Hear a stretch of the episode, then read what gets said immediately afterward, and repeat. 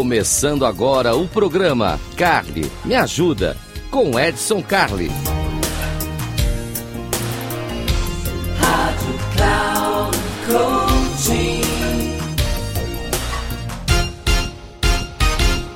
Olá, seja muito bem-vindo. Eu sou Edson Carli e esse aqui é o Carli Me Ajuda. Carli Me Ajuda, programa feito para você para você que quer saber mais, para você que quer aprender mais, para você que quer trabalhar com o seu comportamento, para você que quer entender como essa coisa toda funciona e ter comportamentos mais adequados. Porque no fundo, bons comportamentos vão te dar algo super importante que é ser reconhecido e valorizado. Ser reconhecido e valorizado é tudo que a gente quer na vida, né? Já pensou que maravilha? Se a gente puder em qualquer ambiente ser reconhecido, ser valorizado e tudo mais. Aqui no Cali Me Ajuda, nós temos três formatos. Você pode mandar sua pergunta para o Edson, arroba inteligenciacomportamental.com e eu vou responder aqui para você. Então, repetindo, Edson, arroba inteligenciacomportamental.com, não tem BR, tá? Você manda para lá e eu respondo aqui para você. Nós podemos ter convidados, a gente vai trazer os nossos convidados aqui para debater tudo muito rápido, são 10 minutinhos, é quase um TED. Nós vamos trazer isso aqui para conversar com vocês e falar, olha, é isso aqui que nós vamos fazer, vamos trabalhar desse assunto. Pode ser em cima de uma pergunta, como pode não ser. E podemos também falar da vida alheia, que é sempre muito divertido, e é o que nós vamos fazer hoje. Hoje eu tenho um caso. Ah, esse caso. Casos que eu sempre adoro. Você fala, é, se você sempre adora os seus casos, lógico, se eu não adorasse meus casos, por que, que eu ia trazer para compartilhar com vocês aqui? Agora eu quero confidenciar uma coisa para vocês. Esse caso, é, ele é, obviamente, um caso de tratativas aqui, mas em algum ponto ele também é autobiográfico. Isso aqui também aconteceu comigo algumas vezes e é legal, porque com experiência própria eu posso compartilhar com vocês e contar o que está acontecendo. Então vamos entender um pouquinho. Uh, o cenário é o seguinte. Você entra numa empresa nova, você entra num, num novo departamento ou você é promovido. Isso acontece muito. No âmbito profissional acontece bastante. E aí você vai ouvir a seguinte expressão: faça o que for preciso, você tem carta branca. Hum, essa é uma situação complexa para a gente entender o ambiente. Entender o ambiente. Carta branca não significa exatamente branca. Então vamos contar esse caso. E aí, para ele ficar mais divertido, eu chamei esse caso de a carta branca de Neves, né? Falando da nossa querida Branca de Neve. Vamos falar do nosso amigo Neves. O Neves, então, foi promovido para uma área nova. Neves era um cara fantástico, super técnico, conhecia bem dos produtos que a empresa dele produzia, era um cara que cresceu com a empresa, já estava ali nos seus 35, 36 anos, um cara bem maduro, bem profissional e pronto para. Ele foi assumir um departamento novo. E esse departamento, ele tinha várias conexões, várias. Sabe aquele departamento que tem um monte de linha pontilhada no organograma? Bom, esse era o departamento do Neves. Ele tinha que resolver muita coisa, ele tinha que criar um clima de trabalho agradável, mas também tinha que cumprir meta.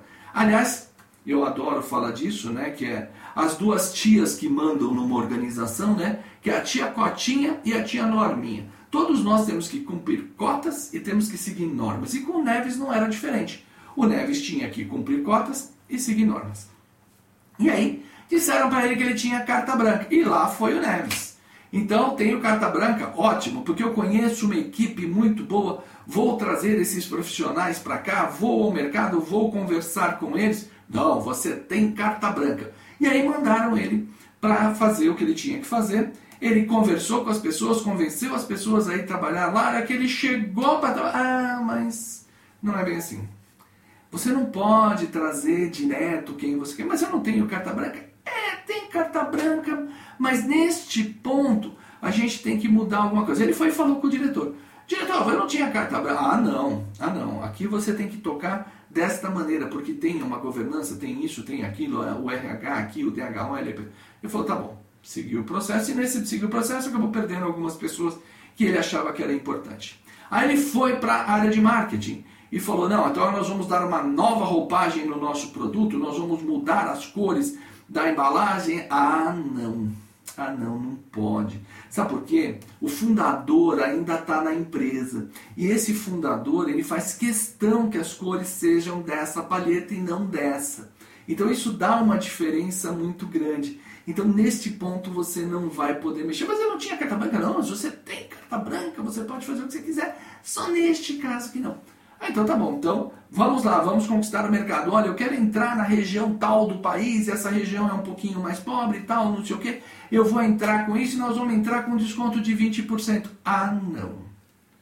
A gente não pode fazer isso não, porque lá a gente tem um acordo com o distribuidor tal e assim sucessivamente. Então o que, aconteceu com o meu amigo Neves? Ele, apesar de ter boas ideias, apesar de ter boas intenções, apesar de estar imbuído, empoderado e facilitado, ele foi sendo enquadrado pelo ambiente corporativo.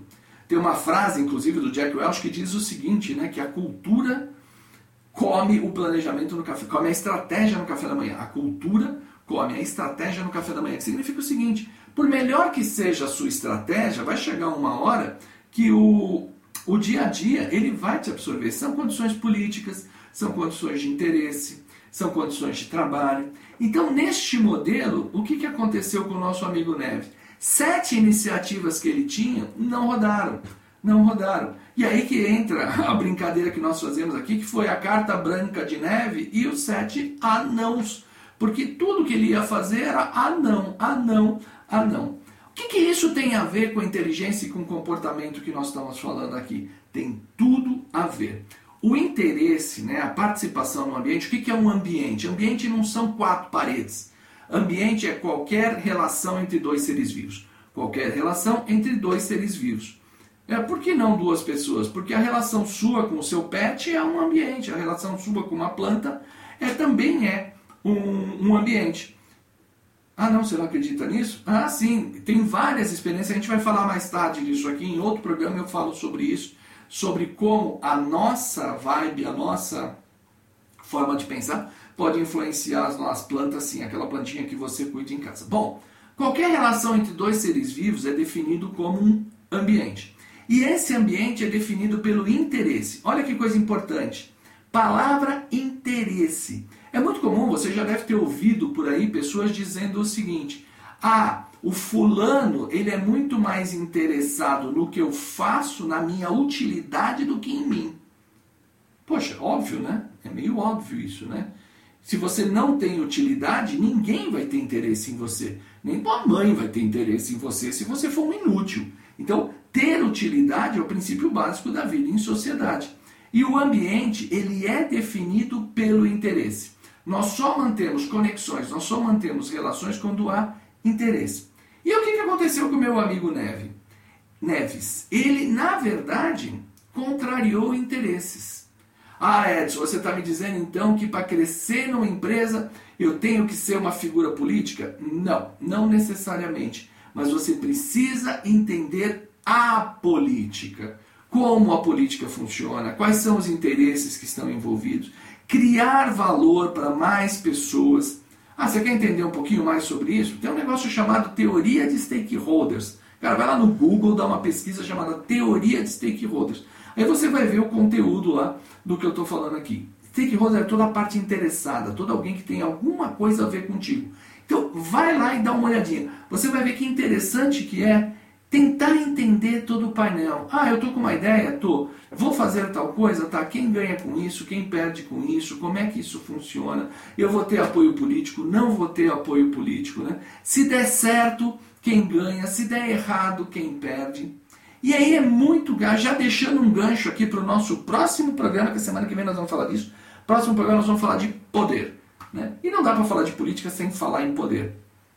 Mas não estou falando de poder podre. Estou falando de poder, poder na sua própria definição. A definição clássica de poder é a habilidade que eu tenho de influenciar o comportamento do outro. É tão simples quanto isso. Quando eu tenho a habilidade de influenciar o comportamento do outro, eu tenho poder sobre ele. Então, tudo que a gente vai falar está ligado com isso. Como é que a gente vai lidar com os componentes de poder? Que o meu amigo Neves não soube lidar. Não soube entender o ambiente, não soube entender essa premissa básica da inteligência comportamental, que a relação dentro de um ambiente é mantida pelo interesse. Quando você entender isso, tudo vai ficar mais leve, tudo vai ficar mais suave, porque afinal de contas, quem você é está protegido, é divino e tudo mais. Agora, aquilo que você faz vai estar tá sempre restrito, vai estar tá sempre sujeito a observação de outro. Eu vou ficando por aqui, eu sou o Edson Carlos, já sabe, se você tiver alguma dúvida, manda para mim lá, edson, arroba, inteligenciacomportamental.com. Vou ter o maior prazer em apresentar para você. Muitíssimo obrigado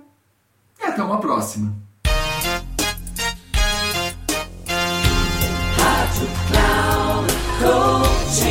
Encerrando o programa, Carly me ajuda com Edson Coaching.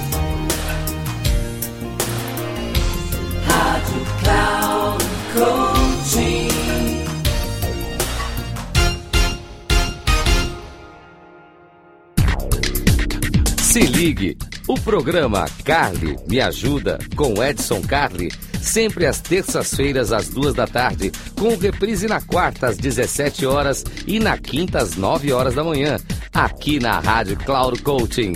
Acesse nosso site radio.cloudcoaching.com.br e baixe nosso aplicativo.